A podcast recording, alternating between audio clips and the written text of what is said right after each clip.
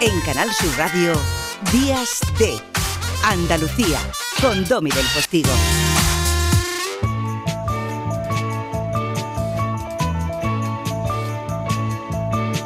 A veces pienso que tengo suerte, sin una perra y aún me divierte mi profesión.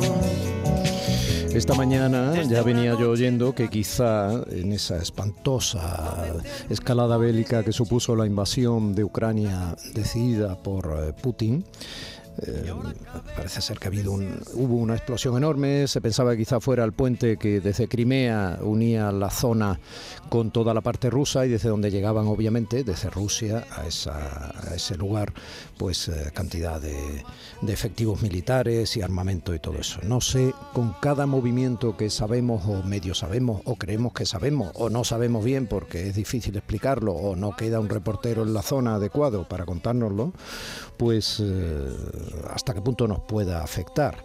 Obviamente a las criaturas que viven allí les está afectando desde hace meses de manera terrorífica, pero como todo esto acaba incluso teniendo que ver con el precio del recibo de la luz, pues, eh, pues en ello estamos. Y si cualquiera de estos movimientos pudiera suponer que este espanto terminase, pues hombre, pues, pues yo qué sé pues ahí estamos mirando y tratando de comprender lo que pueden decir los periódicos al respecto. Paquiño Correal, buenos días. Buenos días, Domi. Como todo lo real es fundamentalmente correal en este momento del programa, pues no sé si tienes tú algo que decir al respecto o dejamos el humo y el fuego en aquellos lares. Mira, la verdad que mm, nos estremece a diario desde aquel 24 de febrero, no se, no se me olvida la fecha porque fue el cumpleaños de Gordillo, el pobre que no mm. tiene culpa ninguna, Rafael Gordillo. Pero es curioso, ayer me encontré con un ingeniero aeronáutico amigo, Rafa, que venía muy contento, había dado en el colegio de sus hijas una conferencia sobre el, el Sputnik, el viaje del Sputnik en 1957, cuando... El, el, balón en el, en el espacio, no sé si recuerdas que es lo que decía eh, no sé si fue el Times, en esta guerra fría todavía entre la Unión Soviética y Estados Unidos, dijeron, bah, el Sputnik, lo que han hecho es subir una pelota al espacio, ¿no? y cuando Estados Unidos contraatacó mandando el suyo, su satélite, que era un poco más pequeño, sabes que en el Pravda lo que se publicó era, y, los americanos han mandado una pelota de tenis. Sí, sí, no, es curioso eh, porque cómo era cuando los rusos y los americanos iniciaron una guerra fría en el espacio, eh, anunciada, recuerdo el discurso, eh, recuerdo no porque yo era muy pequeño, aunque es, el, es el primer, la primera muerte de la que guardo recuerdo de niño, la de John Fitzgerald Kennedy, hmm. pues dos años antes de su asesinato, en 1961, en un discurso a la nación, dijo que los norteamericanos, Estados Unidos, pisaría la luna antes del final de esa década. No imaginaba que dos años después lo iban a asesinar, pero efectivamente en julio de 1969 ahí estaban. Entonces, vamos, recuerdo lo del Sputnik porque fue el año que yo nací y cuando, mm, bueno, mm, tenía este señor que ha cumplido 70 años, tenía 5 años, eh, eh, el señor Putin, eh, mm, es decir, que está, se ha enrarecido tanto eh, además, como tú dices, no hay, no hay, mm, no hay ningún Tolstoy que nos cuente qué está pasando allí, ¿no? No, no. No. Y está pasando en otros aspectos, ya llevándolo un poco al periodismo, ¿no? Eh, las carencias económicas, la falta de personal en los lugares adecuados, la imposibilidad ya de tener una mínima ética de combate cuando hay conflictos, allí no se respeta en realidad prácticamente nada. Y, bueno, y, es muy complejo que, un periodista pueda hacer su labor. El otro día estaba leyendo a Reverte, ¿no? con este último libro que ha sacado sobre la Revolución Mexicana, en 1910, que es una revolución muy poco conocida por nosotros, es verdad. Y, bueno, y venía a recordar un poco esto, ¿no? Como él estuvo en, tantos conflictos allí en los Balcanes y tal. Pero es que cómo ha cambiado todo, ¿eh? En ese sentido, en el periodismo, Paco. Sí, cambiado radicalmente. Eh, de hecho, mm, bueno, mm, siempre se recuerda eh, que, en Rusia acabaron los sueños de Hitler, de Napoleón, pero es que geográficamente, por donde primero tenían que pasar estos mm, adversarios de, Rusia, era por Ucrania. O sea, que Ucrania mm, geográficamente ha sido la, que ha mantenido la leyenda de la invencibilidad rusa, ¿no? Que ahora se ha convertido en su, en su principal eh, víctima de, ese, de ese expansionismo un poco alocado del que tampoco sabemos mucho. Hmm. Sí. Antes de conocerlo en persona, ya me había familiarizado con su voz, la voz de estudio 1518, ese programa de música y entrevistas pausadas en el que se alternaron Jesús Quintero y Alfonso Eduardo Pérez Orozco, dos andaluces de pueblo, uno de San Juan del Puerto, otro de Montellano, los dos de la Quinta del 40, niños de la Pojerra, que se abrían paso en la jungla de Mardi. Hijo de José y de María, puro portal de Belén, Jesús, Quintero. Contaba una broma familiar según la cual él era pariente del poeta que se casó con Zenobia Camprubí, pero por la parte de Platero. Es verdad, lo decía eso con muchísima gracia. decía con muchísima gracia muchas cosas. Sí. ¿eh? Decía muchas cosas. Yo el otro día recordaba en el programa al que amablemente me invitó el compañero Fernando Díaz de la Guardia, hoy en día, aquí por la mañana, del tiempo que estuve trabajando en su Radio América con Quintero, que me contaba una anécdota con, una mala leche brillantísima que decía, estuvo meses detrás de mí un tipo que decía que tenía una idea, un eslogan que era lo más grande que se había inventado para tal con mi tierra, hasta que un día lo recibió, que ya no podía más. Y dice que el tío se le puso allí delante, le pedía un millón por la idea. ¿Sabes cuál era el eslogan? ¿Cuál? Bueno, pues más o menos Jesús decía. Y va el tío y me dice, huerva está de moda. cuenta, cuenta, cuenta Jesús Melgar en su libro, en su que ha sido, que, desgraciadamente ha quedado casi como un testamento del loco, que en una ocasión lo citó Montserrat Caballé a una hora muy temprana en un hotel y él le mandó una nota y le dijo, oh, para, le dijo, para divo yo. Sí, a las 8 de la mañana lo citó. Sí, sí. a mí, a mí, Jesús con mucho ángel. A mí me citó una vez Florencio Campomanes, el filipino que era presidente de la Federación Internacional de Ajedrez, cuando Carpo y Kasparov vinieron a Sevilla a disputar el cetro mundial del ajedrez cuando Rusia era otra cosa, eh, pues me citó a las 7 de la mañana. Claro, yo no le pude decir para divo yo, no, dije para, yo soy un peón, soy un peón. No, pero hay que tener mucho arte para hacerlo así. O sea, un pedazo de ramo de flores allí. A esa le dijo, para Divo, yo. Sí. Mira, Juan Ramón, mm, hay, incluso una gasolinera en Moguer que pone esa frase de Juan Ramón, la luz con el tiempo dentro. Yo creo que Jesús, mm. que era vecino, era de San Juan del Puerto, muy, mm. cerquita de... De hecho, yo fui de San Juan del Puerto a Moguer eh, haciendo autostop hace muchos años para dar un pregón de balonmano, deporte al que no he jugado en mi vida, ¿no? y entonces Jesús era la palabra con el tiempo dentro. Paraba, era un torero, paraba el tiempo cuando hablaba. Sí. Perro verde botella, sumo de grifa, sumo de grifa. Perro verde botella, sabio tarifa, labio de la doncella que no se rifa. Que pocas emociones, cuántos por ciento, cuántos por ciento. Oh, oh que pasan de valores de reglamento, viva la procesión de escribe Paquiño, escribe Paquiño Correal. Participé en el nacimiento del Loco de la Colina, cuando en ese epicentro de los remedios era vecino de ilustres catedráticos como Manuel Clavero, Arevalo, Juan Antonio Carrillo Salcedo. La cultura de Jesús era natural, su enciclopedismo intuitivo. A dos pasos de los estudios Radio Nacional de España se encontraba el bloque de viviendas donde el rockero Silvio encontró a la musa de su canción La ragazza del elevatore. Recuerdo que en una ocasión, con motivo de un derby local en Heliópolis, en Diario 16 Andalucía, juntamos al Bético Quintero y al sevillista Silvio para pulsar sus aficiones, dos genios con los que Vittorio de Sica habría hecho maravillas. A mí ha habido algo de ti que me ha preocupado mucho.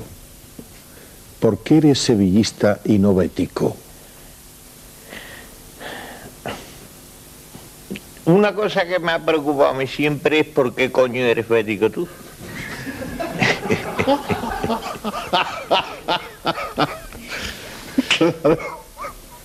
El loco tenía un loquero llamado Paco Cervantes y un técnico de sonido, Antonio Calderón. Puro siglo de oro, Cervantes y Calderón. Y con ellos Pilar Gutiérrez. Ay, querida Pilar, un besito. Conocedora de los secretos de la radio, donde todo es secreto porque nadie lo ve, como la fe verdadera. Aquel verano del 82, Sevilla se convirtió en una ciudad brasileña. Fue la sede de Brasil en el Mundial de España. Los futbolistas se alojaron en el parador de Carmona y la prensa carioca, imagino que ahora pendiente del derby, Lula Bolsonaro, en el Hotel Inglaterra. Así solo puedes escribir tu Correal. Es que me acuerdo que en, esa, en esas reuniones que hizo del Mundial Cultural nos perdimos el gol de Armstrong de cuando España perdió con Irlanda del Norte en su Mundial. Nos lo perdimos porque estábamos en una reunión interminable en su casa de la, de la plaza de, de Alfaro. Es curioso porque yo me entero, es, literal, ¿eh? yo me entero de la muerte de Jesús Quintero el lunes pasado en una clase de teología. Y salgo, salgo disparado para, para casa para mandar una, un, escrito al, periódico, cojo el 6 de Tusán, de la línea de autobuses de Tusán de Sevilla, y cuando pasamos por el cachorro suenan las campanas. Digo, esto es Silvio. Tú sabes que Silvio se casó en el cachorro con una millonaria inglesa, la madre de Sami, de Sami que jugó en los juveniles del Chelsea y que después él se, se vino para acá. Bueno, pues esas, esas campanas del cachorro eran las palmas de Silvio que lo estaba recibiendo a su amigo. Los 80 fueron trepidantes. En 1980 el 28F, en el 81 el 23F, en 1982 los triunfos socialistas de mayo, Rafael Escuredo y octubre Felipe González. En 1983 Quintero se va a la SER. El año del 12 a 1 a Malta. En 1984 da el pregón de los carnavales de Cádiz, un año después de que Carlos Edmundo de Ori lo hiciera. Viene Borges a Sevilla, al Seminario de Literatura Fantástica y un toro mata en Pozo Blanco a Paquirri. En 1985 se va Gordillo al Madrid. En el 86 muere Borges y la Argentina de Maradona gana el Mundial. Otro juguete roto, la especialidad de Jesús Quintero. En la foto en la que sales en el periódico con este artículo, Paco, eh, bueno, ahí hay un aire de de contundencia histórica y de sustancia literaria brutal. Estás con María Asunción Mateo, con Rafael Alberti, con José Luis Pellicena, qué actorazo, qué voz, qué porte tenía, qué hombre, y, por supuesto con Jesús, ¿no? Sí, además. El café Placentines. Sí, mucho, una década antes, en el 81, eh, viajé a Cádiz con Colita, con la fotógrafa Colita. Sí. Y porque Alberti estrenaba en el Teatro Falla la Lozana Andaluza, una versión, una, una nueva versión de la Lozana Andaluza de, Francisco Delicado y el protagonista era José Luis Pellicena. Entonces era un reencuentro. Allí fue, en, ese, en, ese teatro Fallas donde yo conozco eh, en persona, donde la primera vez que hablo con, Alberti. Y después, fíjate, me lo encontré por, por vía de, Jesús. Hmm. Netflix ha estrenado su documental sobre Figo, el portugués que pasó del Barça al Madrid. El partido en el que le lanzan en el Camp una cabeza de cerdo lo vimos en la casa de Quintero en Placentines, cuando fue vecino Juan Robles, con sus amigos Guti y Paco Cervantes. A Jesús le gustaban los personajes que estaban en la frontera, ya fuera de la tierra, del mar o del bien, y del mal o del Barça y el Madrid. Abrió su colina el año de la primera visita del Papa Juan Pablo II a Sevilla en pleno traspaso de poderes de Leopoldo Calvo Sotelo a Felipe González. La UCD ya se estudia en arqueología el hijo de José y de María, crucificado simbólicamente por la maledicencia y sus agentes, los mediocres, era como un confesor. Fue a su pesar Jesucristo Superstar, Jesús Superstar, con curas que venían del jornal como Diamantino García o que iban a la aristocracia como Aguirre, la cólera de Dios. Igual que el gran pulpón manager de flamencos, Quintero se puso a mendigar un programa en televisión. No había sitio para su transgresión. Los silencios son muy estridentes para la furia española genio y figura. Estoy y quiero vivir como si no tuviera nada que perder, como si cada día fuera el último, como si siempre estuviera a partir la nave que nunca ha de tornar. Quiero besar como si cada beso fuera el último. Quiero gozar como si cada gozo fuera el último. Quiero hacer la televisión como si cada programa fuera el último. La última copa de vino, la última noche de amor, el último paseo por las calles de Sevilla, la última canción, las últimas palabras. Cuando a uno le da igual perderlo todo, desaparecen los miedos, las cadenas, las ataduras, los compromisos la timidez, el miedo. Cuando uno está dispuesto a perderlo todo, empieza a estar en condiciones de ganarlo todo. ¿Qué es todo? El valor, la sinceridad, la autenticidad, la claridad, la libertad, el camino, la verdad y la vida que decía mi tocayo. Quiero vivir de acuerdo conmigo mismo. De eso es de lo que se trata, hermano. Perro verde botella, zumo de grifa, zumo de grifa. Bueno, pues de eso de lo que se trata, hermano. Tú sabes que yo conocí a Leopoldo Calvo Sotelo, lo comentaba yo antes a Carmen Rodríguez Garzón eh, en algún momento. eh, le recordaba a Hermida, ¿no? Ahora cuando- hablábamos también de cuando puso el hombre a la luna, me estaba yo acordando de niño cómo veía yo a Jesús eh, contarlo, ¿no? En el 69, yo era un crío, ¿no? Yo tendría pues cinco años. Y, mm, y tuve la suerte, en ese programa en Antena 3 Televisión en Madrid, pues tuve la suerte de estar con Leopoldo Calvo Sotelo. Yo pensaba que era un tío muciezo y tenía un sentido de humor peculiarísimo. Sí, además, por lo visto ha publicado un libro de memorias que, que ha sido muy, muy bien acogido. Yo lo conocí cuando vino a Sevilla como ministro de Agricultura. Y la verdad que lo pasó, tuvo, es el, es el presidente con el mandato más corto y Más más, breve, y sí. más turbulento de, Sí, de la democracia, desde el 23 de febrero de 1981 al 28 de octubre de 1982. Sí, sí, sí. Sí, señor, así fue. Bueno, Paquiño, pues yo qué sé, yo empezaría la sección ahora mismo contigo, pero lo tenemos que dejar. Bueno, nunca se deja del todo. No, nunca se deja del todo. Y, oye, ¿te vas ya que estás ahí en la emisora? Eh, voy a hablar con Lola Ponce en un par de minutos, ¿o te apetece saludarla? Hombre, claro que la voy a saludar, porque es que estamos hablando de Jesús y, este, y este, eh, ha estado el rey Felipe VI en, en Lebrija. O sea, ha sido una, ha sido una sí. gran semana para la palabra. Jesús, la visita del rey a Lebrija, el año Fernán Caballero y Lola Pons. O sea que Bueno, pues con este aire nebrisensis yo creo que eh, te puedes quedar un poquito ahí. Oye, qué bonita la, la carta o el artículo en La Vanguardia de Joana Bonet, ¿no? Eh, eh, viuda, ex mujer de, de Jesús, madre de su hija Lola. No sé si tuviste la posibilidad de leerla, es preciosa. no, no, la voy a, la voy a buscar. A los oyentes se lo digo, eh, búsquenla. Es civilizada, culta, serena, elegante eh, y tremendamente amorosa. Mm, no te vayas. La ragazza dell'elevatore